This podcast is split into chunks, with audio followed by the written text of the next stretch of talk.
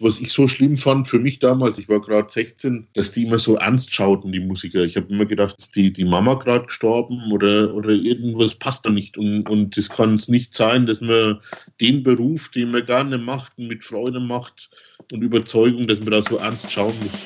Hallo, ich bin Barlo, Sänger, Musiker und Vocal Coach. Und in diesem Podcast spreche ich mit verschiedenen Menschen über Musik, Kultur und das ganze Leben drumherum. Schön, dass du reinhörst.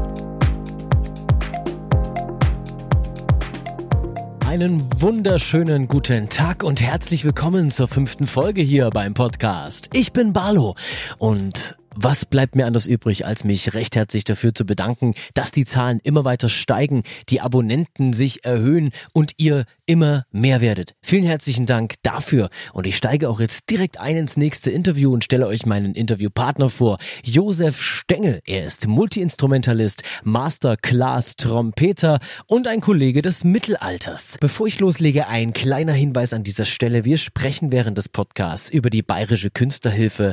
Mittlerweile hat sich hier eine Änderung ergeben, nämlich dürfen auch Künstler, die vorher die Soforthilfe beantragt haben, nun die Bayerische Künstlerhilfe auch beantragen. Das war's auch schon. Wir steigen direkt ins Interview ein und ich sage Hallo Josef.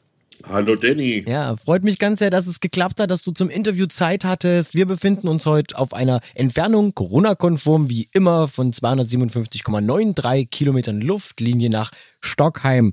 Äh, Sepp, wo liegt Stockheim? Stockheim liegt in der Rhön zwischen Melrichstadt und Ostheim. Ja, für alle, die das jetzt im Hintergrund noch hören, ja, es ist noch Bayern ganz knapp, würde ich sagen, gell? Ja, Bayern auf jeden Fall an der Grenze zu Hessen und Thüringen. Der Josef Stengel, genannt Sepp, habe ich ja gerade schon gesagt, ähm, das hat eine lustige Geschichte. Also in Bayern ist er von meiner Seite aus immer sehr interessant gewesen. Als ich nach Bayern gezogen bin, habe ich auch nicht gewusst, dass man Josef abkürzt mit Sepp. Da, wo ich herkomme, sagt man Sepp zu einem Sebastian zum Beispiel. Ja. Und da gibt es eine lustige Anekdote, die du mir geschrieben hast im Vorfeld äh, in einer Rezession oder in einer Kritik in Amerika, da kommen wir gleich noch drauf zu sprechen, stand einmal, das Trompetensolo wurde großartig interpretiert von Josef Stengel. Die Einheimischen kennen ihn als Sepp. genau, richtig, ja. ist eine, ist eine sehr, sehr nette Geschichte. Wir kennen uns ja jetzt auch schon ein paar Jahre. Wir haben uns im Mittelalterbereich kennengelernt, ähm, damals im Adventon, um ganz genau zu sein. Für alle, die das interessiert, ist ein historischer Entertainment Park. Einfach mal googeln, da kommt er ganz, ganz schnell drauf, was die alle da so machen. Und äh, tja, aber der Sepp hat noch viel, viel mehr auf dem Kasten als ich sag mal, nur Mittelaltermusik zu machen. Und zwar ist er klassisch unterwegs als Trompeter und Dirigent eines ganzen Orchesters. Und das Orchester heißt Würzburg Pops Orchestra. Genau. Ähm, verrat uns doch mal ganz kurz, warum da das Wort Pops drin steht. Also Sinfonieorchester kennt man ja und alles. Was ist ein Pops Orchestra? Ein Pops-Orchestra ist äh, ähnlich wie ein Symphonieorchester, von der Besetzung her genau das gleiche eigentlich, mit, mit Holzbläsern, mit Blechbläsern, mit Geigen, Streichinstrumenten, Schlagwerk. Nur das Programm ist eben unterschiedlich. Wir machen weniger Mozart, Haydn, Beethoven, sondern wir spielen hauptsächlich Filmmusik und die leichtere Klassik, also die bekannten Werke, die jeder kennt, Carmen oder solche Sachen. Ah, und äh, das hat welchen Hintergrund? Äh, ich habe jahrelang selbst in einem Popsorchester in Amerika gespielt und dort sind die Popsorchester in allen Städten Teil des kulturellen Lebens eigentlich nicht mehr wegzudenken. Die Karten sind dort schon für Jahre ausverkauft. Die Entstehungsgeschichte der Popsorchester war eben folgende, dass die ersten symphonischen Orchester der Meinung waren, wie gut das wohl ankommen könnte, wenn man nur Zugaben in einem Konzert spielt, also nur die klassischen Stücke die das Publikum kennt und auf die auch, glaube ich, ein Teil des Publikums immer wartet, dass endlich der Schluss ist, um die schönen Stücke in Anführungszeichen zu hören. und äh, so sind die Popsorchester in Amerika entstanden. Inzwischen anders aufgestellt, natürlich vom Programm her auch mit ganz viel Filmmusik oder Halloween, kommen dann bekannte Halloween-Nummern und ja, mein Traum war es schon als Kind in so einem Orchester zu spielen. Und ich habe dann durch viele, viele Zufälle, durch Musikstudium in Amerika und allem die Möglichkeit gehabt, dann in einem solchen Orchester mitspielen zu dürfen. Ist das in Deutschland weit verbreitet, auch die Pops Orchestra, oder ist das hier eher noch rar gesät gegenüber Amerika? Ich glaube, es, es fängt langsam an. Bei uns sind es halt äh, anders. Wenn, wenn ich heute ein Orchester gründe, dann überlege ich mir, was ich mit dem Orchester gerne machen möchte. Egal, ob das ein Blasorchester oder Streichorchester ist. Ähm, das ist leider Gottes in, in Deutschland noch äh, so, dass es zu arg in, in U- und E-Musik eingeteilt wird, in Unterhaltungs- und in ernster Musik.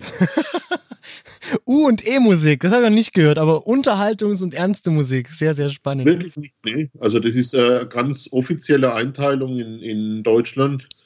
Wenn du Musik studierst, dann bist du ein E-Musiker, ein ernster Musiker. Oh Gott, ich bin kein ernster Musiker. Habt ihr das gehört? Ich bin Unterhaltungsmusiker. Also, aber heute weiß ich, ich bin ein sogenannter U-Musiker. Ich bin nicht studiert, aber nein, ist diese Einteilung deiner Meinung nach überhaupt sinnvoll? Kann man das so, so sagen oder ist das veraltet? Absolut schräg. Also ich kann mit, ich konnte noch nie mit der Einteilung was anfangen, weil ich glaube, dass Musik überhaupt in irgendwelche Sparten zu pressen, ist das Falscheste, was man machen kann. Ja, sehr gut. Du hast gerade gesagt, du hast als Kind schon sehr gerne oder überhaupt davon geträumt, in so einem Orchester zu spielen. Du hast mir geschrieben, dass du deine erste Trompete mit fünf Jahren bekommen hast. Und da gibt es eine kleine lustige Anekdote, was das Mundstück angeht. Genau. Ja, ich habe äh, eine Schwester, die ist äh, geistig behindert. Und die hat natürlich, die ist vier Jahre jünger als ich und die hat extrem viel Zeit von meinen Eltern natürlich in Anspruch genommen. Und irgendwie kam ich dann auf eine LP bei meinem Vater im Plattenschrank. Da war der Maurice André, einer der bekanntesten Trompeter überhaupt drauf. Und ich habe gesagt, ich möchte unbedingt Trompeter werden und habe meine Eltern dann so lange gequält, bis wir von einem Blasmusiker aus dem Ort ein Instrument dann gebracht haben. Allerdings war bei dem Teil kein Mundstück dabei. Und äh, mit fünf Jahren zu wissen, dass man da ein Mundstück dazu braucht, das ist jetzt, glaube ich, auch nicht so und wir hatten ein altes Harmonium noch im Wohnzimmer stehen. Und jetzt hatte ich eine Trompete und ein Harmonium, wo ich gewusst habe, wo das C ist. Und habe da wochenlang versucht, irgendwelche Töne dann auf dem Instrument zu spielen. Und das war mehr schlecht als recht, bis meine Eltern dann der Meinung waren, das wird nichts, wir sollten vielleicht immer zu jemandem hin und haben mich zum Dirigenten des Jugendorchesters gebracht. Und es war dann die Erlösung nach vielen Wochen mühsamer, mühevoller Arbeit. Der hat mir dann mein erstes Wohnstück geschenkt. Das war dann wirklich so ah, Erwachen. Klappt das? Kann man ohne Mundstück einen Ton aus einer Trompete rauskriegen? Es geht wirklich, ja. Also wenn man ganz viel, der, der wird zwar nie schön klingen, aber das geht tatsächlich. Und ich habe stundenlang probiert, bis ich das hinkriegt habe. Ich konnte ganze Tonleiter ohne Mundstück spielen, aber es hat halt nicht nach Trompete geklungen. Ja, das, das glaube ich. Also ich bin ja immer sehr begeistert, wenn ich äh, wirklich Blechblas-Musiker äh, ähm, ja, spielen höre oder auch kenne. Ein guter Freund von mir spielt auch Trompete relativ äh, ja, sind auch relativ erfolgreich mit einem kleinen Orchester.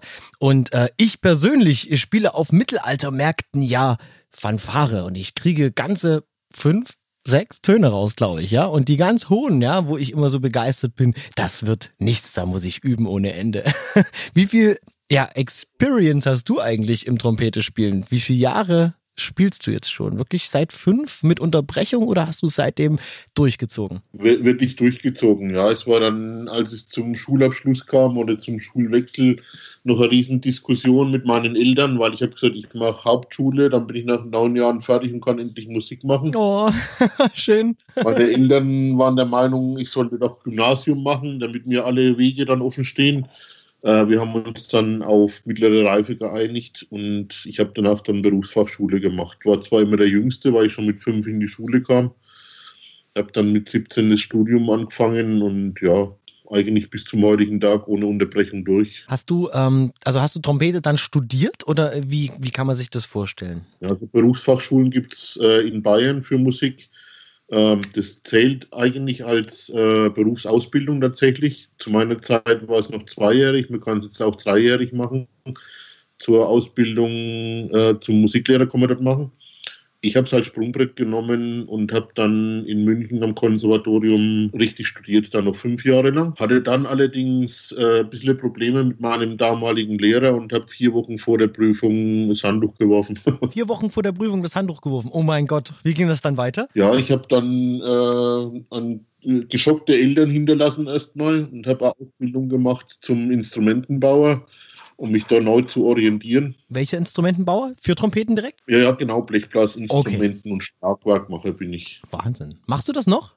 ich, ich, also selber mache ich es nicht mehr, aber der Vorteil ist, dass ich viel drüber weiß und ich habe einen Freund, der ist in Würzburg in der Werkstatt und der macht dann nach meinen Ideen ziemlich viel an Instrumenten bei mir immer verändert die oder, oder so. Also ich habe tatsächlich meine Trauminstrumente gefunden. Ja klar, wenn man davon Ahnung hat, kann man auch ganz, ganz viel damit anfangen. Du hast mir geschrieben, du bist nach Athen gegangen, also nach Griechenland.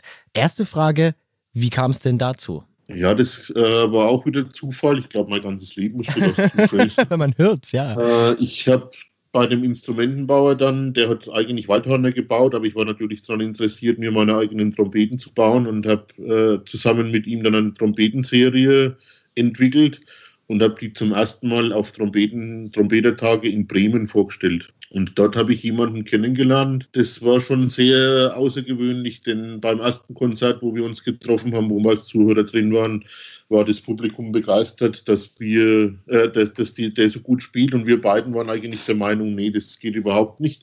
Haben uns zufällig am nächsten Tag wieder getroffen und waren nur wir zwei begeistert, das Publikum nicht und waren dann der Meinung, wir sollten eigentlich mal zum Essen gehen.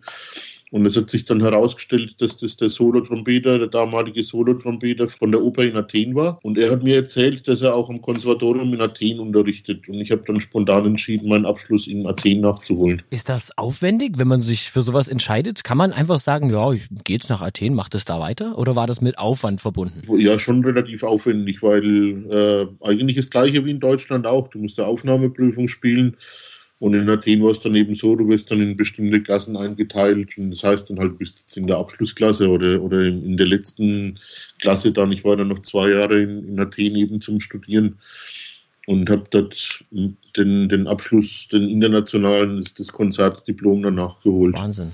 Und äh, bist du dann in Athen geblieben oder hast du das dann einfach, bist du zurück nach Deutschland und hast gesagt, na, so, Abschluss gemacht, reicht? Ich glaube, ich war in der Zeit, bis, vor, bis ich nach Würzburg kam, vor einigen Jahren, nie fest. Ich, ich glaube, ich bin 17 oder 18 Mal umgezogen in der Zeit. Ich war dann immer wieder in Athen, sechs, acht, neun Mal im Jahr und dann wieder zurück. Ich habe da meine Projekte geleitet, das Orchester aufgebaut und, und Schüler gehabt und dann wieder runtergeflogen für irgendwelche Auftritte und habe unten in Griechenland dann auch viele Sommerakademien mit aufgebaut und, und als Trompetenlehrer dort unterrichtet.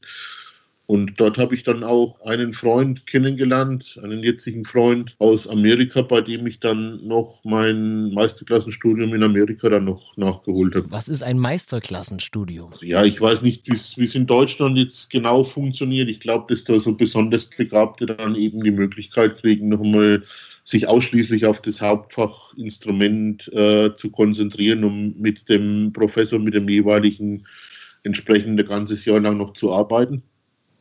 Und den offiziellen Abschluss, den hatte ich ja dann auch anerkannt in Deutschland und war dann wirklich nur noch für das Trompetenstudium noch in, in Danville in Kentucky. In Kentucky. genau. Wahnsinn. Also hat's dich. Hab mich aber nicht ausschließlich von Hähnchen ernährt. Ja, ja. ich habe mir diesen Witz jetzt gerade verkniffen, aber okay. Da hat es dich also von Deutschland nach Griechenland in die USA verschlagen. Äh, ich habe noch eine Frage zu Griechenland. Wenn du sagst, du hast da richtige Sommersemester aufgebaut und, und, und äh, Trompetenschüler gehabt, kannst du Griechisch auch sprechen? Ich konnte zur damaligen Zeit mein Essen bestellen. Okay, wie hat das funktioniert? Der Unterricht lief in Englisch. Also eine internationale Uni oder eine internationale Schule quasi. Genau, ja. Also das, das war auch bei meinem Abschluss äh, sehr schwierig, bei meinem theoretischen Abschluss. Ich habe eine mündliche Prüfung in Englisch gemacht und habe dann sehr strenge Blicke eines Lehrers geerntet und habe nach der Prüfung dann meinen Trompetenlehrer gefragt, ob ich wirklich so falsch gelegen war mit den Antworten. Und der hat mir dann erzählt, dass der Lehrer, der mit drin gesessen war, kein Englisch konnte. Na klasse. Er konnte dich also gar nicht bewerten, ist ja witzig. Aber Englisch hat ja funktioniert und deswegen kamst du wahrscheinlich in den USA dann noch besser zurecht. Auf jeden Fall, ja. Wobei das Englisch, wenn du in so einer Gruppe drin bist, sich natürlich hauptsächlich auf, auf das Fach beschränkt oder, oder Also du, du kannst dann viel musikalische Ausdrücke auf Englisch, du verstehst den Dirigenten, aber also mit Luft- und Raumfahrttechnik habe ich jetzt nicht so besonders viel am Hut, glaube ich. Das, das glaube ich. Aber ich denke, ähm, wenn man in einem Land unterwegs ist, lernt man die Sprache doch auch noch viel besser und viel schneller. Ja, so wenn du dann freizeitlich unterwegs warst in den USA. Wie lange warst du in den USA auf dem College? Oh, 15 Jahre circa. Uh. Was hast du da gemacht? Äh, Trompete gespielt. hast du da auch was beigebracht? Oder wie? Erzähl mal, erzähl mal aus deiner USA-Zeit. 15 Jahre, da gibt es ja bestimmt einige interessante Geschichten. Also ich habe äh, zunächst mein Studium dort noch gemacht, bei einem der besten, meiner Meinung nach besten Lehrer, die es gibt weltweit. Und bin dann durch ihn, äh, weil es dort Gott sei Dank nicht die Einteilung in U- und E-Musik gibt, auch wieder viel in Big Bands reingerutscht. Und der macht Jazzmusik und klassische Musik und alles und auch durch ihn bei, bei dem Orchester Cincinnati Pops. Und dort war ein Trompeter, der also im, klassischen Bereich das, das Symphonieorchester gut abgedeckt hat und nicht mehr so viel machen wollte. Und der hat mir dann angeboten, ob ich den Teil, den er bei den Pops spielt, ob ich den gerne übernehmen möchte, dass er sich nur noch auf Symphonieorchester dann beschränken kann. Und so kam ich dann zu den Pops und ja, und habe ziemlich viel CD-Produktionen und alle möglichen Konzerte und so dann mit ihnen gespielt. Also dann so richtig, richtig eingestiegen in den USA. Und dann hast du ja auch gesagt, Mensch, du bist jetzt voll ausgebildeter Trompeter mit einer Masterclass. Und dann hast du ja verschiedene Stilrichtungen ausprobiert. Also mir hast du geschrieben, einmal Trompete mit Orgel, Trompete, Sopran und Orgel, mit ganzem Orchester und so weiter und so fort. Ähm, Gibt es für dich eine Lieblingsrichtung mit Trompete oder ist das reines Instrument einsetzbar für alles? Oh, ich glaube, die Lieblingsrichtung, die, die schwankt. Das, das ist immer so temporär. Ich, ich konzentriere mich immer auf irgendwas. Äh, das, das gibt irgendeinen Impuls, dass ich ein Stück höre oder so und ich denke mir, das kann man vielleicht anders interpretieren oder ich höre mir alte Aufnahmen an und möchte es wieder neu machen oder anders machen. Also das, das schwankt immer. Das, und, und das finde ich auch das Schöne an der Musik. Ich glaube, in, in einem deutschen Orchester wäre ich ziemlich verzweifelt. Weil es alles so straight geht, wahrscheinlich, oder? War auch der Punkt, als ich nach München kam zum Studium. Äh, ich habe mir die Orchester dann angeschaut in den Konzerten und was ich so schlimm fand für mich damals, ich war gerade 16, dass die immer so ernst schauten, die Musiker. Ich habe immer gedacht, ist die, die Mama gerade gestorben oder, oder irgendwas passt da nicht. Und, und das kann es nicht sein, dass man den Beruf, den man gerne macht mit Freude macht und Überzeugung, dass man da so ernst schauen muss. Ach, die müssen das. Wird es, wird es wirklich forciert? Ich glaube es nicht, dass es müssen, aber vielleicht denken sie, dass sie dann seriöser wirken. Ich weiß es nicht. Für mich ist Musik auch was, was äh, sehr lebensbejahend ist und immer wenn ich auf der Bühne stehe, äh, selbst wenn ich Unterricht gebe, sobald ich mich mit Gesang und Musik beschäftige, bin ich glücklich und äh, das, da geht mein Herz auf. Und selbst wenn das 12 Stunden, 13, 14 Stunden Arbeit am Tag sind, es ist immer Gefühl, Gefühl, Gefühl. Und das nicht zeigen zu dürfen, fände ich auch ganz, ganz schlimm. Du hast ja geschrieben, dass du neben dem Würzburg Pops Orchestra auch noch eine Big Band hast, die da sich nennt Volksmusik, aber mit einem X. Und da macht ihr eben genau das, was du gerade beschrieben hast, oder? Wir sind gerade dabei, die, die, die Volkslieder, also die wirklichen deutschen Volkslieder neu zu interpretieren um die auch weiterhin zu erhalten. Also auch so, wie du gerade gesagt hast, wenn du da im Kopf hast, dass es anders laufen muss und äh, du, du ein anderes Gefühl hast, dann wird es eben nicht straight on klassisch gemacht oder so, wie man es halt kennt aus dem Liederbuch der vierten Klasse, sondern neu interpretiert, so mit anderen Rhythmen und allem drum und dran. Genau, ja, das ist die, die Absicht, ja, da sind wir jetzt gerade schwer am Arbeiten dran. Ganz am Anfang habe ich erzählt, dass wir uns aus dem Mittelalter kennen und du bist also auch Lehrer für historische Instrumente. Trompete ist klar, aber historische Instrumente, ja, was unterrichtest du denn alles? Ich unterrichte Dudelsack und Schlüsselfiedel und habe für die Schlüsselfiedel jetzt auch, bin ich gerade am Arbeiten, ziemlich weit schon eine Schule entwickelt, weil ich äh, ähnlich wie bei der Musik der Meinung bin, dass auch die Instrumente das verdient haben, dass die erhalten bleiben. Und die bleiben nur dann erhalten, wenn ich die auch an der breiten Öffentlichkeit zugänglich mache. Und die Schulen oder die Bücher, die es bisher gibt, machen es jemanden, der sich wirklich für das Instrument interessiert, doch sehr schwer, das zu lernen. Warum? Sind die aus einem anderen Land oder was ist das Problem an den alten Schulen oder an den Schulen, die es bisher gibt? Naja gut, es gibt viel, äh, ich glaube, du, du spielst Gitarre, ich denke, es gibt auch bei Gitarre ziemlich viel Sachen, bei denen es heißt, das muss so funktionieren und es war schon immer so und wir machen das jetzt so. Äh, ich bin der Meinung, dass man Musik spielen übers Spielen lernt. Und das ist auch so der, der Ausdruck an sich Spielen, finde ich toll. Wir arbeiten nicht Musik, sondern wir spielen Musik. Und in den Schulen, glaube ich, kommt es oft auf, äh, auf Arbeit an. Also du hast dir auf die Fahne geschrieben, wenn du jetzt deinen Schülern, du hast ja auch gerade gesagt, du hast gerade äh, einige Schüler, die, äh, die die Schlüsselfiedel, äh, auch genannt Nückelhaber, ähm, bei dir lernen und du extra sagst, Mensch, ich baue jetzt eine neue Schule zusammen, dass das mehr Spaß macht, dass es etwas praxistauglicher wird, dass man halt, wie du gerade sagtest, durch das Spielen die Lust auf das Instrument bekommt, statt ewig Tonleitern zu spielen wahrscheinlich und solche, genau, solche ja. Super. Und da baust du auch Playbacks zusammen, ja? Genau, richtig, ja. Also so richtig eigene Lektüre. Also für denjenigen, den es interessiert, wer sich mit historischen Instrumenten mal befassen möchte oder vielleicht sogar Schlüsselfiedel, Nückelhaber lernen möchte, der kann ja gern mal vorbeischauen. Ich gehe davon aus, du hast eine Website. Äh, Website habe ich keine, aber ich bin auf Facebook zu finden. Das kann man als Website durchgehen lassen. Dann werde ich da mal den Link mit in die Beschreibung schmeißen. Da könnt ihr mal schauen, was der Sepp denn alles dazu macht. Von der Mittelalterband gibt es eine Website. Die nennt sich? Drachenmond. Aber also da setze ich dann den Link mit drunter, könnt ihr schauen. Und da geht es natürlich um Trommeln und Dudelsack und allem drum und dran, was man eben aus dieser Geschichte so kennt. Multi-Instrumentalist und Masterclass-Trompeter Josef Stengel. Kommen wir zu dem Thema, was uns alle in diesen Zeiten beschäftigt. Und du hast es wunderbar geschrieben. Es geht natürlich um das Thema Corona und Du beschäftigst dich genauso wie ich im Internet intensiv mit, ähm, ja, ich sag mal Hasskommentaren oder äh, vielleicht äh, nehmen wir das Wort etwas, schwächen wir das etwas ab und nennen es negative Kommentare unserer Mitmenschen und hast es bezeichnet als der ewige Kampf gegen Windmühlen, zum Mittelalter passend Don Quixote. Wie nimmst du das Ganze wahr? Was, was passiert in dieser Zeit? Wie geht es dir damit? Wie hast du es erfahren und ich, so weiter? Äh, war am Anfang noch sehr entspannt und hatte eigentlich die Hoffnung, dass das die, die Chance für unser Land überhaupt ist, wieder so Parteigrenzen und, und Meinungen zu überschreiten, um gemeinsam, oder es, es, gab wieder einen gemeinsamen Feind, gegen den man vorgehen konnte. Und es war am Anfang auch äh, sehr viel frischer Wind und, und, und, und Power da, mit, mit der man, oder man spürt, dass da wirklich die, die Menschen halten zusammen und war dann umso enttäuschter, als ich gemerkt habe,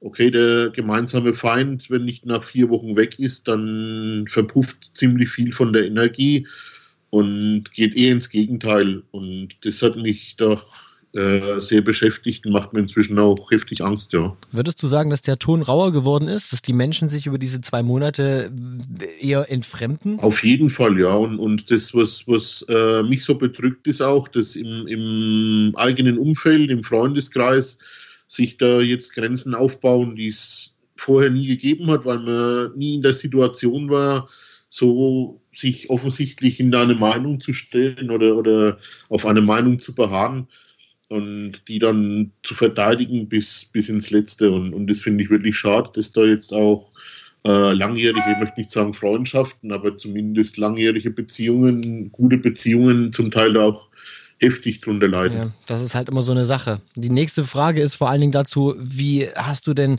persönlich Corona bis hierhin erlebt? Äh, ich bin Gott sei Dank, äh, oder ich wohne Gott sei Dank in, in einem Teil von unserem schönen Land, der relativ wenig betroffen ist. Ich kriege da auch äh, wenig mit von, von Betroffenen. Allerdings, was mich äh, beschäftigt, das ist eben das Auftrittsverbot mehr oder weniger, das Berufsverbot. Und das ist jeder Tag, der, das, äh, der, der da länger ist, äh, macht mich extrem nervös. Und ähm, ich habe so, so einen Aktionismus entwickelt. Ich möchte tausend Dinge machen, bin am Abend da auch ziemlich gestresst, aber im Rückblickend muss ich sagen, es ist nicht wirklich viel passiert. Also das ist so sehr anstrengend für mich im Augenblick. Wie, ähm, ja, was ist anstrengend? Was machst du denn? Ja, ich überlege mir eben gerade äh, neue Arrangements zu schreiben oder äh, den, den, wie, wie kann ich den Unterricht äh, online besser aufbauen für die Schüler? Welche Projekte kann ich in der Schule verwirklichen, wenn dann alles wieder vorbei ist? Wie, wie, wie kann man wieder starten? Ähm, dann aber auch die Überlegung zum Beispiel, äh, was kann ich jetzt machen, weil doch viele Maßnahmen aus meiner Sicht vielleicht notwendig sind, aber nicht immer das gleiche Maß an, angesetzt wird. Das, äh, gestern ging das Bild durch, durch Facebook mit dem Flugzeug und dem Konzertsaal zum Beispiel. Mhm. habe ich gesehen. Das beschäftigt mich jetzt schon sehr, wenn ich sehe, dass gerade beim, beim künstlerischen Freizeitparks dürfen aufmachen, aber es ist verboten, mit, mit zehn Leuten im Freien zu proben oder so. Das sind so Sachen, die wirklich für mich keinen Sinn mehr machen. Es, es steht halt in keiner Relation. Das ist mir auch aufgefallen. Gerade das äh, mit dem Flugzeug, äh, äh da oder Bus und Bahn, das kann man ja alles zusammen sehen. Natürlich ist es ökonomisch und ökologisch gesehen äh, dumm, wenn man jetzt das Flugzeug jeden dritten Sitz rausmachen würde. Aber was für Flugzeuge gilt auf einem Drei-Stunden-Flug, sollte dann natürlich auch für Konzertsäle gelten. Ich habe heute ein Foto gesehen ähm, aus einem Berliner Konzertsaal. Das sieht aus, als wenn der zugemacht wird. Da ist äh, über zwei Drittel der Sitze sind abgebaut. Das, ja. äh, das, da kann meiner Überzeugung nach, ja, das ist eine freie Meinung, keine Stimmung aufkommen. Natürlich werden die Leute, die da reingehen, sich ähm, sich wohlfühlen, die werden die Musik oder das Schauspiel genießen können. Aber ich weiß nicht, ist das nicht, ist das nicht trotzdem irgendwie der Abstand? Ist dann, es sorgt da nicht auch dafür, dass man sich von den Menschen entfernt? Also ich nehme das so wahr. Also das, das glaube ich auch, ja. Das ist äh, nicht mit einem herkömmlichen Live-Auftritt zu vergleichen. Das bin ich auch fest davon überzeugt. Und wovon ich überzeugt bin jetzt, ist auch, wir müssten, sich, wir müssten uns als, als Künstler wirklich zusammenschließen und, und in Komplettstreik treten, denn ich denke, dass der Bevölkerung gar nicht bewusst wird, was, was eigentlich fehlt, wenn alle Künstler weg sind. Und ich nehme da wirklich alle mit an, an Bord, egal ob Laien oder, oder professionelle Künstler. Es gibt leider noch zu viel, die das, was sie machen, umsonst kostenlos im Internet veröffentlichen. Also dem Durchschnittsbürger, dem Durchschnittsbesucher oder Konsumenten, dem fehlt noch nicht wirklich was. Damit befinden wir uns beim Thema Streaming und äh, digitales Konzertangebot, was in diesen Tagen ja sehr intensiv durch die äh, sozialen Medien ja geht, kann man tatsächlich sagen. Du bist nicht so damit einverstanden, habe ich gerade gehört.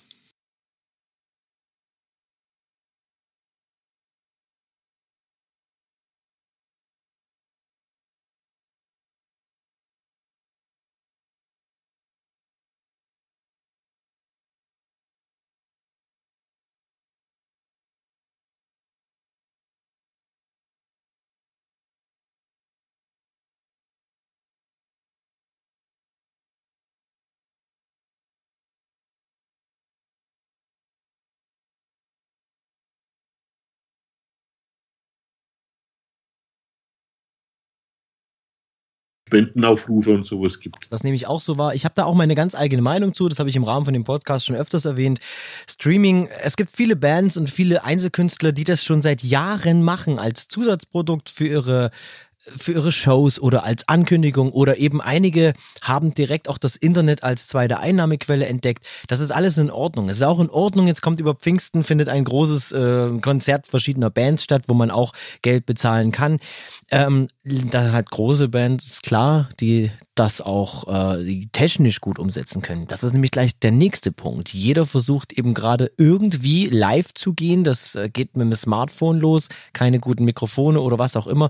Und dann hört sich das auch dementsprechend an. Und dann ist die Qualität natürlich auch nicht gut. Und wenn die Qualität nicht gut ist, wird natürlich auch nicht viel gespendet. Und so schließt sich der Kreis. Also ich denke auch, man Straßenmusik machen, mache ich zum Beispiel sehr gerne. Ich bin sehr gern mal draußen unterwegs, ohne eine große Gage, einfach weil mir das Spaß macht, um mal wieder unter Menschen zu sein, mal was zu machen, wo ich sage, das mache ich nicht jeden Tag. Aber das mache ich aus freien Stücken und nicht, weil ich jetzt hoffe, dadurch Geld zu verdienen, um diese schwere Zeit zu überleben. Meinst du, einige Künstler machen das so als letzten Ausweg auch, um irgendwie zu überleben? Äh, ja, bin ich fest davon überzeugt, dass die das tun und auch um zu zeigen, hallo, wir sind noch da und wir machen was. Äh, ich glaube nur, dass die meisten, aus welchen Gründen auch immer, nicht drüber nachdenken, was wirklich der Effekt davon ist. Also ich glaube, dass der Effekt eben nach hinten losgeht und das kann man ja auch aus einigen Kommentaren lesen. Ähm, es ist doch noch Musik da oder, oder ich glaube, bei dir war das äh, unter irgendwas gestanden, die, die Musik oder, oder die Kunst zu konsumieren, das, das würde ja Jahrzehnte dauern, die bestehende Kunst schon zu konsumieren. Das ist tatsächlich ein ganz aktueller Kommentar unter, unter eben meinem, meiner Aktion äh, Ohne Kunst wird's still und in diesem Rahmen auch das heutige Gespräch stattfindet. Ähm, darunter hat jemand geschrieben, ich kann mit Stille gut leben. Und ich habe dann darunter kommentiert, ähm, ja, aber dann bitte eben auch ohne Bücher, ohne Bilder, ohne Fotografien, ohne, ja, wenn man es so nimmt, ohne dein T-Shirt, weil das Design darauf auch irgendeiner gebaut hat, ja. Und ähm, dann hat er sich äh, versucht, äh, ja zu positionieren. Nee, nee, ich meine die Live-Musik, alles andere ist ja, ist ja da, CDs und so gibt's ja noch und das wird auch Jahre dauern, eben das zu konsumieren. Äh, äh, und das ist, bringt euch ja auch etwas, ihr habt das Zeug ja mal äh, erstellt und so weiter und so fort. Das ist ein absoluter Trugschluss. Man kann jetzt nicht die Spreu vom Weizen trennen. Ja, jetzt nicht zum Bäcker sagen, ähm, ja gut, ähm, es gibt ja abgepacktes Toastbrot. Du kannst die Bäckerei mal zumachen. Auch die Toastbrote backt irgendjemand. es ist einfach äh, traurig, was da draußen so viele Kommentare äh, umgehen. Da habe ich auch gleich noch ein paar für dich. Ähm, doch bevor wir darauf gehen, möchte ich dich fragen, wie geht's dir denn finanziell mit dieser Geschichte? Kommst du hin? Hast du totale Probleme oder wie geht's dir als Künstler damit? Ich habe äh, große Ausfälle, ich kann aber ganz gut überleben, denn ich habe, als ich aus Amerika zurückkam, an Schulen angefangen zu unterrichten und habe das große, wirklich riesig große Glück, an einer ganz tollen Montessori-Schule zu unterrichten und bin dort auch seit einigen Jahren angestellt. Zwar nicht Vollzeit, aber das Geld bringt mich jetzt ganz gut über die Runden. Das kann ich mir vorstellen. Was arbeitest du denn da? Bist du da richtig Musiklehrer? Ich bin dort Musiklehrer, ja. Mache den ganz normalen, in Anführungszeichen, ganz normalen Musikunterricht. Nur ist es halt das Schöne, dass es erstens grundsätzlich bei Musik der Lehrplan sehr äh, rudimentär gehalten ist und zum Zweiten an einer Privatschule natürlich sehr viel Freiheiten herrschen. Und ich bin jetzt das fünfte Jahr dort an der Schule oder sechste. Äh, ich habe inzwischen ein Tonstudio mit den Schülern aufgebaut. Wir haben ein Musical AG, wir haben ein Orchester, Band. Ähm, also wirklich ganz viele Sachen, die mit aktiv Musik machen zu tun haben. Das erinnert mich sehr an meine Schulzeit. Ich hatte auch einen sehr engagierten Musiklehrer, dem ich aus meiner heutigen Sicht sehr, sehr viel zu verdanken habe, äh, weil der mir immer über meine ganze Kindheit bis hin zur Jugend die Lust an der Musik erhalten hat, ja, weil es nicht nur um Theorie ging, sondern wir haben eben genau, wie du gerade sagst, wir haben Aufnahmen gemacht, damals noch auf Tonband, haben ähm, in Musical gestaltet, wo auch alle Klassenstufen dran beteiligt waren. Also es war fantastisch. Also wunderbar. Danke, danke für deinen Einsatz, kann man an dieser Stelle mal sagen. Stellvertretend für deine Schüler. Äh, ich finde das immer sehr, sehr schön, wenn, wenn jemand eben nicht nur Dienst nach Vorschrift macht, sondern eben auch so diese kleine Extrameile läuft. Und ja, Gott sei Dank kommt dir das jetzt in diesen Krisenzeiten zugute. Sonst sind alle Auftritte abgesagt, oder? Genau, ja, das ist komplett, fällt gerade alles weg, ja. Und nicht nur bis zu den äh, Zeiten, die bis jetzt feststehen, sondern mehr oder weniger fürs ganze Jahr denn Verständnis für die Veranstalter habe ich. Je später die absagen, umso mehr Geld kostet es denen auch. Ne? Das ist ja auch das, was ich, was ich versuche immer zu sagen. Aktuell liegt das Datum beim 31.08.2020, wo Großveranstaltungen wieder stattfinden dürften. Einige hoffen ja, dass im September äh, bestehende Veranstaltungen noch ähm, ja, auch stattfinden dürfen. Aber es ist nicht gesagt, dass das so bleibt. Und viele Künstler, mit denen ich auch schon gesprochen habe, reden davon, dass einige Veranstaltungen bis in den Dezember schon schon abgesagt wurden, weil einfach die Veranstalter mit ihren äh, Räumlichkeiten oder so diese Konzepte, die erarbeitet wurden, sei es jetzt Gastronomie oder eben auch Abstandskonzepte, so gar nicht einhalten können. Das heißt, diese Krise wird noch eine ganze Ecke länger dauern. Das ist richtig, ja. Und das Bild, was du vorhin angesprochen hast von dem Theater, es ist unmöglich für einen Veranstalter gewinnbringend zu arbeiten weil wenn ich äh, nur Drittel oder Viertel von den Karten verkaufen darf, das ganze Konzept anders ausgelegt ist, dann legt der bei solchen Veranstaltungen drauf. Und nachdem er ein ganzes Jahr lang draufgelegt hat, wird er nicht darauf warten, dass es ihm dann da genauso geht. Also es ist günstiger für ihn, die Veranstaltungen komplett abzusagen. Ja, und das ist auch genau so ein Punkt. Äh, ja, wir reden von Kunst, wir reden von Kultur, wir reden von Dingen, die den Menschen etwas bringen, aber man muss auch damit Geld verdienen die Leute, die darin arbeiten, die Leute, die das zur Verfügung stellen, müssen damit Geld verdienen. Und die Kunst- und Kulturszene in Deutschland ist ein starker Wirtschaftszweig. Sie ist stärker, und zwar belegbar, als zum Beispiel die Chemieindustrie. Der einzige Unterschied zur Kunst ist, dass die Chemieindustrie eine Lobby hat. Die zweit, zweitgrößte Wirtschaftszweig habe ich letzte Woche in einer Reportage gehört. Der zweitgrößte? Nach der Automobilindustrie, ja, weil eben so extrem viel dranhängt. Das ist ja nicht nur die Kunst an sich, sondern die, die ganzen Gastronomie und, und Catering und, und alles, das hängt ja alles damit zusammen. Aber die, die Lobby fehlt und, und was halt schade ist, dass wirklich viele Einzelkämpfer unterwegs sind, die nicht gemeinsam dagegen vorgehen. Jeder versucht, sich da durch die Krise zu hangeln. Äh, und ich glaube, dass da eben viel auf der Strecke bleiben, weil als Einzelkämpfer hast du da nicht viel auszurichten. Ne? Ja, das ist genauso. Das Problem ist auch nicht nur die Einzelkämpfer, die Ellenbogen-Mentalität nimmt leider auch unter den Künstlern zu. Und äh, ich befürchte ja einen Preiskampf nach der Krise. Ich hoffe, ich behalte da nicht recht. Schön ist, dass sich während der Krise Initiativen gegründet haben. Menschen, die sich doch als Künstler, Kulturschaffende zusammensetzen und sagen, lasst uns etwas bewegen. Ja, damit spreche ich zum Beispiel die Initiative Kulturschaffende in Deutschland an, ähm, wo ich mich auch mit engagiere, wo halt wirklich auch ein Positionspapier ins Leben gerufen wurde, was der Politik in Berlin vorgelegt wurde, dass mal eben nicht ein einziger Künstler die Stimme erhebt und sagt, Leute, ich habe da was zu sagen, sondern Tausende von Menschen.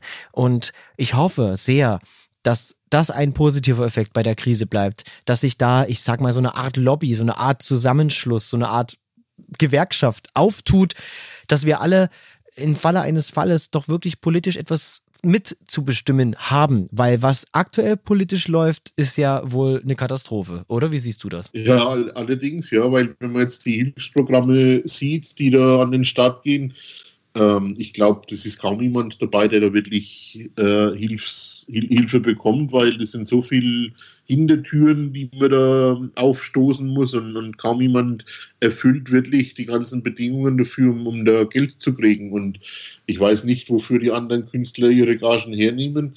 In erster Linie geht es bei uns um Lebenshaltungskosten und nicht um Betriebskosten. Ja, wir kaufen Essen und Kleidung davon von den Gagen ein und wenn ich das dann nicht tue und wenn ich von dem Geld, wenn ich mich strafbar sogar mitmache, dann von den Hilfsleistungen mir das Mittagessen zu kaufen, dann schrecken dann natürlich auch viele davor zurück. Und ich bin mir inzwischen nicht sicher, ob das nicht auch der Plan ist. Das hört sich zwar jetzt auch nach Verschwörungstheorie an, aber ich glaube, man kann halt auch auf die Art und Weise viel Geld einsparen. Ne? Ja, die, die Frage ist halt wirklich ein Verschwörungstheorien hinterher. Da gibt es ja in diesen Tagen wahnsinnig viel zu lesen.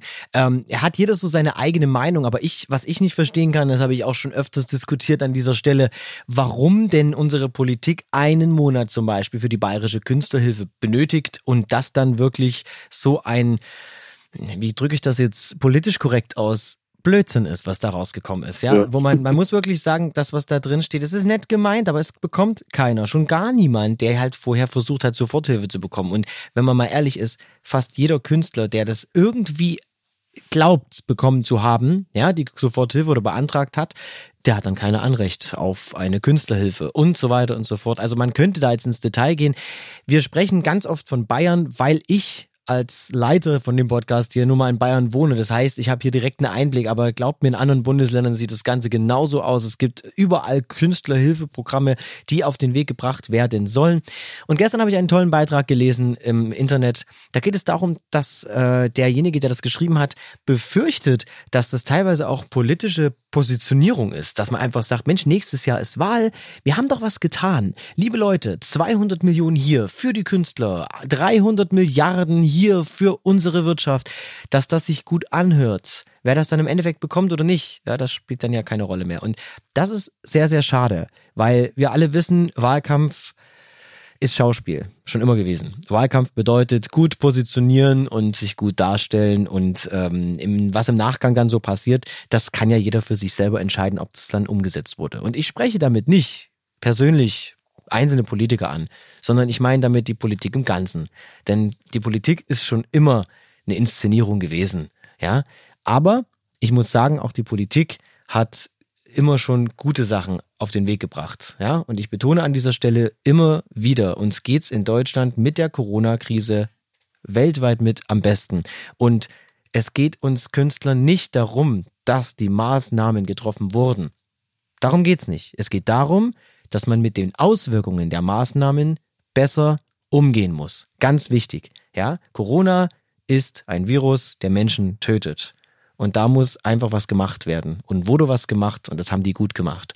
Nur im Nachgang mit den Auswirkungen, gerade bei uns Künstlern, bei allen Kulturschaffenden, aber auch bei vielen anderen. So viele Menschen in Kurzarbeit, so viele Menschen krank gemeldet, wie in den letzten zwei Monaten war es die letzten Jahre nicht. Und das sind Alarmsignale, wo man einfach drauf aufpassen muss. Aber unabhängig davon gibt es Menschen, die im Internet halt sehr, sehr viel, sehr, sehr viel Meinung haben für wenig Ahnung, um das mal nett auszudrücken. Und da bist du ja, lieber Sepp, auch jemand, der sich sehr gewählt und so wie ich das auch gerne mache und mag, mit den Menschen in die Diskussion geht, um eben auch mal auf, den, auf das Holz zu klopfen, um zu sagen, Leute, nein, nein, nein, so sieht's nicht aus. Wir haben euch was zu sagen. Wir sagen euch, wie es wirklich aussieht. Hört uns doch mal zu, ja? Denn kein Künstler will sich in diesen Tagen bereichern. Die meisten, die ich kenne, wollen einfach nur arbeiten. Und zwar in dem Beruf, den sie sich ausgesucht haben und in den, mit den Verträgen und Aufträgen, die sie nun mal schon an Land gezogen haben. Leider ist es gerade nicht möglich. Und Sepp, ich lese dir jetzt mal drei Kommentare vor. Einen nach den anderen.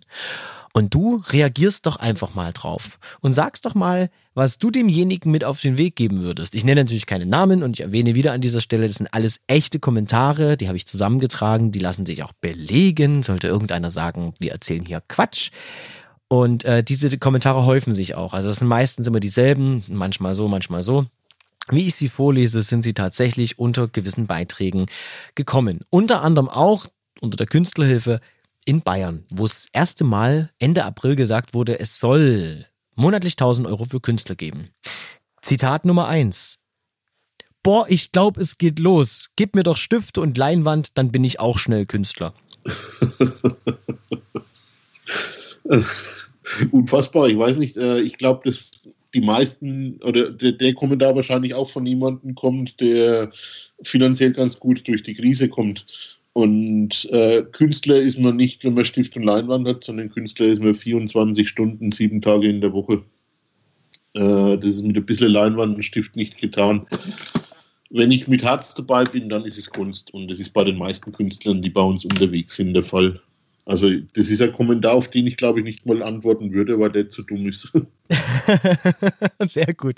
Da habe ich einen richtigen rausgesucht, ja. Also ich muss auch an dieser Stelle sagen, es ist, es klingt ein wenig wie Neid. Und zwar Neid auf eine Hilfe, die kommen soll, soll, ich wiederhole es nochmal, ähm, und derjenige sie wahrscheinlich nicht bekommt. Vielleicht ist es aber auch jemand, der gefrustet war, weil er in Kurzarbeit ist und nur noch 60 Prozent seines Einkommens hat. Das kann ja auch sein. Ja, aber gut, ich meine, viele Künstler haben, haben 0 Prozent ihres Einkommens. Ne? Das sind 60 Prozent, 60 Prozent mehr. Von dem her äh, glaube ich, keinen Grund, neidisch zu sein. Das sollte man grundsätzlich nicht. Und äh, Neid und Missgunst, Ellenbogentag, der grauer Ton ist in diesen Zeiten unangebracht. Ich glaube, es gibt kaum einen Künstler, der nicht beneidet wird von irgendwelchen Leuten oder bewundert wird, nennen wir es mal Bewunderung.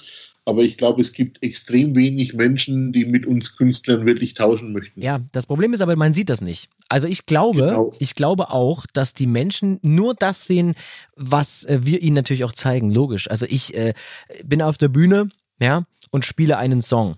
Der Song war dann gut, hoffentlich es wird applaudiert und die Menschen sagen, boah, super gemacht.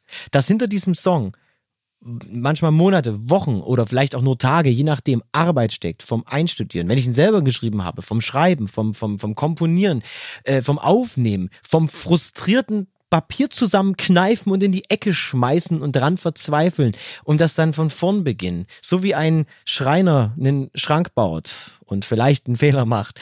So ist es eben auch bei uns Künstlern. Aber ich habe das Gefühl, die Leute sehen nur das Endprodukt und bewerten auch nach dem Endprodukt. Genau. Und immer wieder die Angst, es ist nicht gut, was man macht. Es ist nicht gut genug. Das wiederum kennt wahrscheinlich jeder Künstler.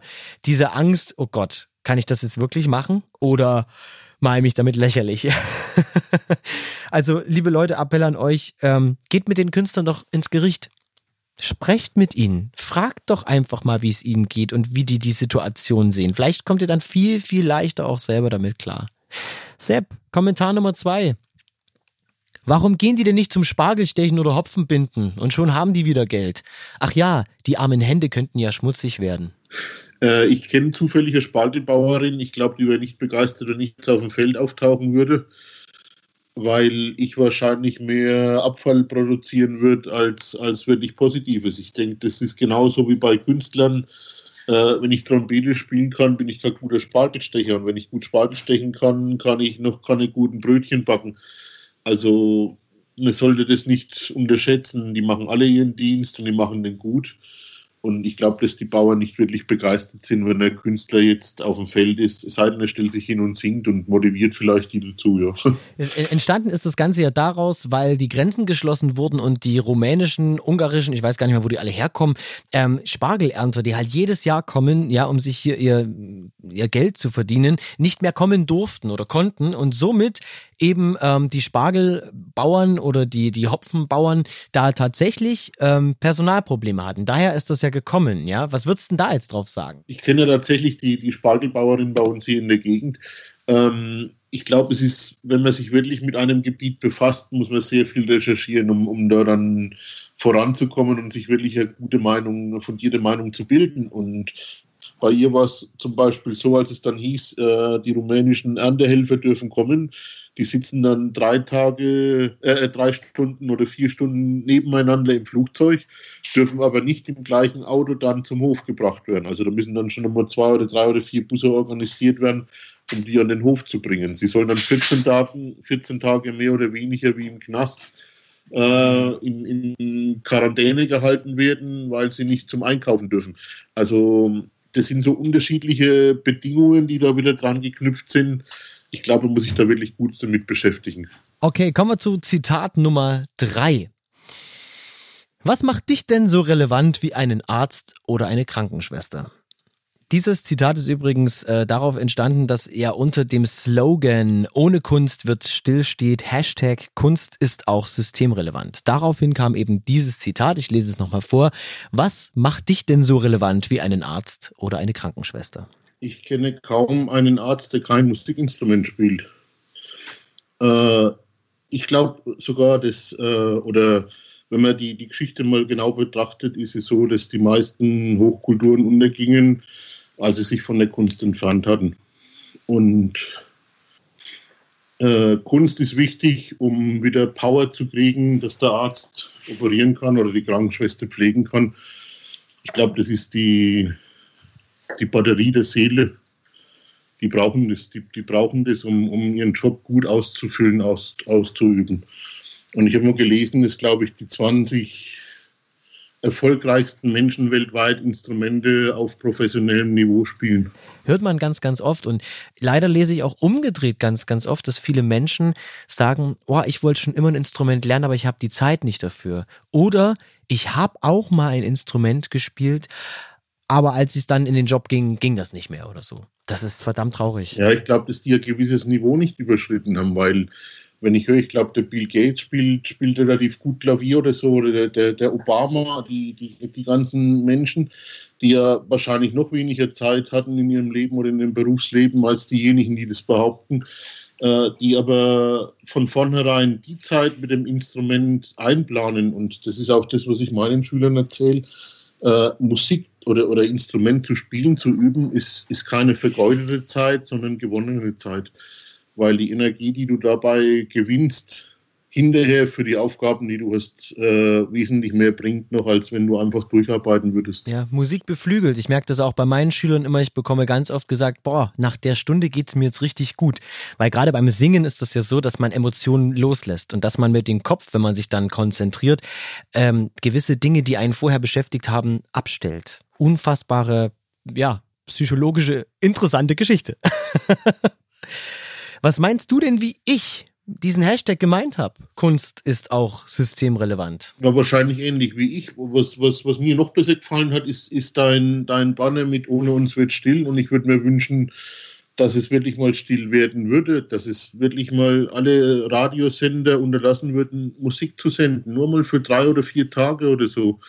Das ist keine, dass keiner irgendwas streamt, dass YouTube den Dienst einstellt, wirklich mal für bestimmte Zeit, dass die Menschen wirklich merken, wie systemrelevant das Ganze ist. Ne? Unfassbar. Wenn man sich das so vorstellt, dann klingt es im Endeffekt nach einem mega Stromausfall, weil ich glaube nicht, dass das vorher geschehen wird, weil ja leider jeder noch irgendwie dran verdient. Aber ich gebe dir recht, das Szenario im Kopf ist tatsächlich dann sehr grau sehr leise, sehr, sehr beängstigend, muss ich sagen, wenn nirgendwo mehr was läuft. Und ich bin ein Mensch, der braucht viel Musik. Ich höre viel Musik, verschiedene Musik, immer, zu jeder Zeit. Wenn ich das jetzt nicht mehr könnte, wow. Ja, systemrelevant ja auch für viele äh, äh, Zweige im, im Handel, weil inzwischen, ich, ich habe da mal äh, mit den mit der Sekundarstufe bei uns in der Schule einige Stunden in Musik damit verbracht, herauszufinden, wie Musik auch beeinflusst. Also das ist das Beste merkt man bei der Filmmusik, das ist so das, das Offensichtlichste. Oder wenn ich irgendwelche Liebeslieder höre, da sind keine Fanfaren zu hören, sondern da schluchzt vielleicht in der Cello. Also wie das auf den Menschen wirkt, die Musik, und was ja inzwischen auch tatsächlich äh, professionell dafür eingesetzt wird. Es gibt kaum ein Einkaufszentrum oder, oder irgendwelche Läden große, in denen keine Musik läuft. Und die Musik wird ganz gezielt eingesetzt, damit ganz bestimmte Produkte dann auch gekauft werden. Also von dem her ähm, kann man jetzt darüber streiten, ob das fair ist, sowas zu tun, aber es, es zeigt auch ein Stück weit die Relevanz der Musik ne, oder die, die Wirkung von Musik. Definitiv. Und vor allen Dingen, wenn man jetzt mal darüber nachdenkt, jetzt haben wir ein Szenario geschaffen, wo es still ist. Schaffen wir doch mal ein Szenario in die Zukunft. Wie stellst du dir vor? Gehen wir aus der Krise hervor? Was wird sich nachhaltig verändern? Was vielleicht nicht? Was denkst du? Ich mag nicht dran denken, welche Szenarien ich mir schon ausgemalt habe, was passieren kann. Äh, ich habe aber gestern ein ganz tolles Gespräch geführt und zwar sind wir gerade dabei, weil ich glaube, dass viel von der Kultur wegbricht, dass viele gerade so, so äh, das hat man in den letzten Jahren schon gemerkt, äh, auf YouTube oder, oder solchen Kanälen, die, die Vorschläge, die gemacht werden, es ist ziemlich schwierig, spezielle Musik zu finden, wenn ich die nicht ganz gezielt suche. Und ich glaube, dass nach der Krise da noch viel wegbricht im, im künstlerischen Bereich. Also dass wahrscheinlich große Firmen wie, wie Sony oder so natürlich, die, die überleben, die, die überleben ganz gut jetzt bei der ganzen Geschichte, aber dass viel Kleinkünstler, viel, viel Fantasie, viel Ideen wegbrechen wird. Und wir sind gerade dabei, einen Verein zu gründen äh, für Kunst für Kinder das sind wir in, den Anfangs, in der Anfangsphase jetzt noch, dass wir Kindern ermöglichen, mit Kunst zu arbeiten auf allen Gebieten. Kunsthandwerk, Malerei, Bildhauerei, Musik, alles, um den Kindern wirklich viel Zugang zur Kunst äh, zu ermöglichen. Und das Ganze im Austausch wahrscheinlich mit einem Projekt in Afrika, wo wir dann Schulen unterstützen möchten, um für die dann im Gegenzug auch Geld zu sammeln, dass die da unten weitermachen und wir die Sachen von denen mitverkaufen können, dass da der Kunstfluss eben am Leben bleibt. Wahnsinn, da bin ich sehr, sehr drauf gespannt. Da halt mich auf jeden Fall auf den Laufenden. Dann kann man im Rahmen der Podcast-Reihe nochmal darüber berichten, wenn das Ganze dann an den Start gegangen ist, weil sowas ist unfassbar wichtig. Man sagt ja auch, die wichtigsten Fächer in der Schule wären eigentlich äh, Musik und Kunst. Ähm, leider wird das immer mehr heruntergeschraubt, weil die Anforderungen an Mathe, Physik und allem drum und dran äh, immer höher werden und äh, nicht, dass das schle äh, schlechte Fächer sind, darum geht's nicht, aber es wird einfach den, den, den Menschen im kleinen Alter nicht das vermittelt, was vermittelt werden sollte. Das geht schon damit los, dass Kinder sagen, oh Igitt, wir müssen ins Museum. Äh. Du, du weißt, von wem das Zitat stammt. Leider nicht. Das Zitat stammt, ich glaube, Yomar heißt der oder, oder so ähnlich, der Gründer von Alibaba, von der Einkaufsplattform. Ja, stimmt. Das habe ich irgendwo gelesen. Deswegen ist mir es noch im Kopf geblieben. Wunderbar. Auf dem, auf dem Weltwirtschaftsforum hat er das gesagt. Und zwar aus dem Grund, und das ist vielleicht auch wieder die, die Relevanz, die du vorhin angefragt hast. Er ist der Meinung, dass viele Tätigkeiten, die wir heute machen, in 10, 20 Jahren von Computern tausendmal besser ausgeführt werden können. Aber wir braucht, man braucht die, die Kunst äh, dazu, um die Fantasien zu entwickeln, um solche Geräte zu entwickeln oder um, um Probleme besser lösen zu können. Also gar nicht unbedingt dazu, um, um äh, ausschließlich Kunst zu produzieren, sondern um die Fantasie, die eigene Fantasie so auszubilden, um die Probleme, die auf uns warten, in der Zukunft lösen zu können. Wenn man mal drüber nachdenkt, äh, die, die klügsten Menschen, die heute Dinge entwerfen, ja, das ist für uns normale Menschen teilweise unvorstellbar. Ja, ich erinnere mich immer an die ersten Star Trek Folgen, ja, wo die die Tablets in der Hand hatten und so, boah, genial, auf einem Touchpad und dann Dinge hin und her schieben. Oh, Heute macht das jeder. das ist völlig normal, ja. Hologramme werden im normaler Virtual Reality, aber es muss sich irgendeiner ausdenken. Und die Leute, die sich das ausdenken, diese Designer, die sind kreativ. Das geht auch in der Autoindustrie nicht anders. Die Leute, die aus den Holzformen die nächste Karosserie bauen, das sind Künstler. Das sind Menschen, die haben die Vorstellungskraft. Ja, da bin ich bei dir. Das ist eine schöne Geschichte. Also man, man sollte in der Zukunft die Kunst, die Kultur wieder auch in den Fokus rücken, weil es ganz, ganz wichtig ist, ähm, die Kreativität und den Freigeist der Menschen einfach zu fördern. Wir brauchen ja keine Lemminge, wir brauchen Individuen. Und ich glaube, das ist vielleicht äh, noch wichtiger als das Geld, was von der Politik erwartet wird, den, den Stellenwert von, von der Kunst in der Gesellschaft wieder mehr herauszustellen. Den Stellenwert und auch den Umgang mit Kunst und Kultur, das ist auch was, was ich mir für die Zukunft sehr wünsche und eben mit der Aktion Ohne Kunst wird still auch forciere. Deswegen zeigen wir gemeinsam Gesicht gegen die Maßnahmen beziehungsweise gegen den Umgang damit und gegen die, ja, gegen das Abwatschen aller Kulturschaffenden. Noch ein Statement von deiner Seite aus an die Hörer. Äh, unterstützt die Künstler jeder Art bei euch vor Ort, egal ob das Bildhauer sind, Maler, Musiker, unterstützt die, soweit ihr könnt. Äh, spendet nicht, sondern geht wieder in Konzerte, besucht Ausstellungen, geht ins Museum, weil da ist ihnen mehr mitgeholfen mit Spenden, weil wir haben es nicht nötig, Almosen zu empfangen, sondern die entsprechende Vergütung für das, was wir tun. Ich freue mich ganz sehr, dass du Zeit gehabt hast. Danke für deine Einschätzung. Danke für das schöne Gespräch. Ich wünsche dir alles, alles Liebe, alles Gute. Bleib schön gesund und ähm, was das Projekt in Afrika angeht und mit den Kindern, sag mir Bescheid. Mache ich gerne, ja. Alles klar. Dann mach's schön gut. Tschüss. Ciao. Und das war sie, Folge 5 vom Podcast. Und natürlich einer weiteren Folge der Reihe Ohne Kunst wird's still.